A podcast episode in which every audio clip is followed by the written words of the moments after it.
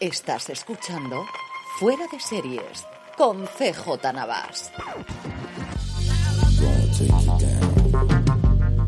Bienvenidos a Streaming, el programa diario de Fuera de Series en el conservador CJ Navas te trae las principales noticias, trailers, estrenos y muchas cosas más del mundo de las series de televisión. Edición del martes 4 de abril, martes santo, todavía con la voz como podéis escuchar, así que vamos rápidamente con todas las noticias, con los trailers que tenemos hoy tres muy importantes y la buena noticia del día que es una serie que os recomiendo encarecidamente para esta Semana Santa. Antes de que vayamos con todo ello, te recuerdo que ya puedes comprar en nuestra tienda, la tienda Fuera de Series, desde fuera de series.com barra tienda, la tienda para grandes fans de las series de televisión, nuestra nueva colección Waster Roico, un homenaje a Succession, la serie creada por Jesse Armstrong para la HBO. Como sabéis, tenemos dos modelos, uno con el logo de la compañía y otro con esa frase motivacional preferida de su chairman Logan Roy. Además, para celebrar el lanzamiento de la colección, hasta el próximo 10 de abril tienes un 20% de descuento en todo lo que compres de Wistar Roico, tazas, chapas e imanes. Pásate por fuera de series.com barra tienda, que seguro que tenemos algo que te gusta. Arrancamos el bloque de noticias con nuevos proyectos y, como no, Apple TV Plus. La plataforma de la manzana ha mostrado las primeras imágenes de su nueva miniserie The Crowded Room, así se va a llamar también en España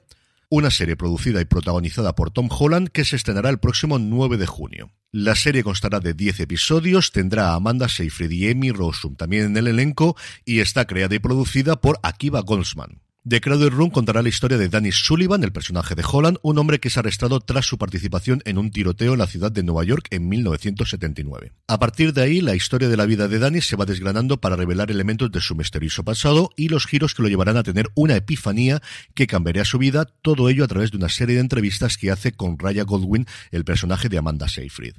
Junto a Holland, Seyfried y Rossum estarán también Sasha Lane, Will Chase, Leo Rath y la participación especial de Christopher Abbott, Thomas Sadowski, Zachary Gollinger y mi queridísimo Jason Isaacs. Pues eso, otra serie de Apple TV Plus que tiene una pinta espectacular, el estreno el próximo 9 de junio. Un poquito antes, este próximo 21 de abril, tenemos un documental en este caso llamado en España Animales a lo Grande, en versión original Big Beast, Bestias Grandes, que viene del mismo equipo creativo de Micromundos y ha sido filmada durante cuatro años y medio, llevando a los espectadores alrededor del mundo en un viaje desde los polos a las selvas tropicales, dándoles a conocer a los gigantes más cautivadores de la naturaleza. Veremos a la ballena gris, el elefante marino, la nutria gigante, el gorila, el hipopótamo, el oso pardo, el avestruz, el orangután, el tigre y posiblemente mi favorito, el oso polar, en una serie que, como os decía, se estrenará el 21 de abril, víspera del Día de la Tierra, con dos episodios y que en su versión original estará narrada por Tom Hiddleston. Movistar Plus, por su parte, sigue haciendo estos documentales maravillosos sobre el mundo del deporte y este jueves 6 de abril va a estrenar Informe Plus, Proyecto Euro Málaga, el resumen de esos tres años gloriosos del equipo de la Costa del Sol con Pellegrini y Altani,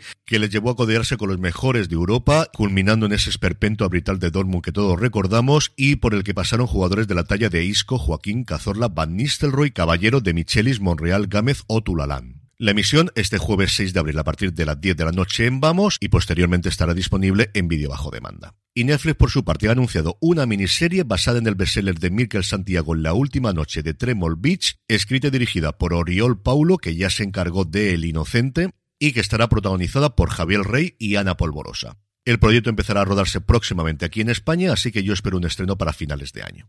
En el apartado de fichajes, como estamos dando esta semana, fichajes detrás de las cámaras. Y es que Amazon Studios ha llegado a un acuerdo de First Look, el hecho de estar en primera posición para cualquier proyecto que salga de ellos, con Imagine Entertainment, la productora de Brian Grazer y Ron Howard. Hasta ahora la productora tenía un acuerdo similar con Apple, pasa ahora a Prime Video, donde por cierto ya habían estrenado el documental Lucidesi, donde tienen previsto estrenar en las próximas navidades Candy Ken Lane, una comedia con Eddie Murphy, y donde están desarrollando una comedia de acción con trasfondo de espías llamada The USPS, es decir, el Correos estadounidense.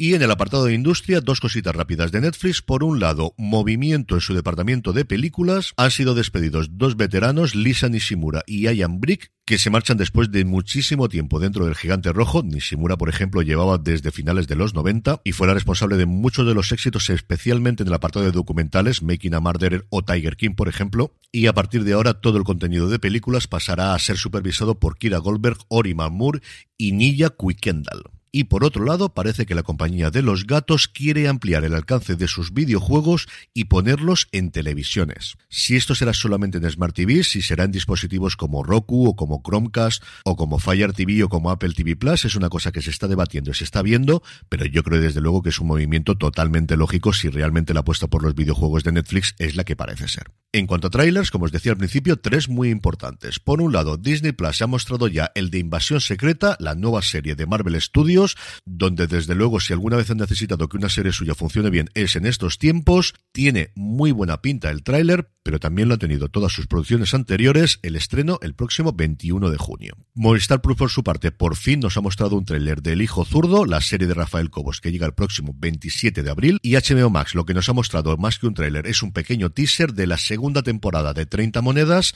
mientras confirmaban que la serie llegará en octubre a la plataforma y aunque ellos no lo digan, ya lo digo yo, tras un preestreno en Sitges que está totalmente cantado sabiendo que la serie se estrena en octubre.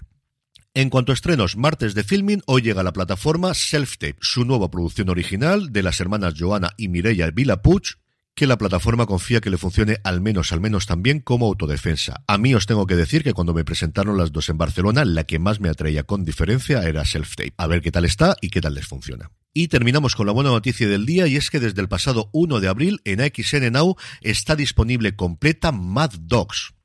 una serie creada por Sean Ryan, el responsable de The Shield o de SWAT actualmente, en la que cuatro amigos, interpretados ni más ni menos que por Ben Chaplin, Michael Imperioli, Romany Malco y Steve Zahn, se reúnen para celebrar la jubilación anticipada de uno de ellos en su gran casa de Belice. Pero su confianza no dura mucho cuando salen a la luz trapos sucios del pasado, los secretos explotan y su viaje al paraíso se convierte rápidamente en una pesadilla de mentiras, engaños y asesinatos. Se da la casualidad de que Sean Ryan, en la entrevista que concedió a TV Stop 5 y que os puse en la newsletter del pasado sábado, hablaba del cabreo que tenía todavía con Amazon porque le cancelaron la serie después de la primera temporada, cuando tenían ya desarrollada la segunda, y funcionaba muy bien, porque por una vez él sí tenía los datos y era la tercera serie más vista de la plataforma en ese momento, muy muy por encima de Transparent. Yo recuerdo divertirme muchísimo con ella y como os comento, la tenéis disponible ya desde el pasado 1 de abril, completa en XN. Y con esto terminamos streaming por hoy. Recordaros que mañana grabaremos un especial fuera de series con vuestras preguntas, que nos las podéis hacer llegar por correo a podcast.fuera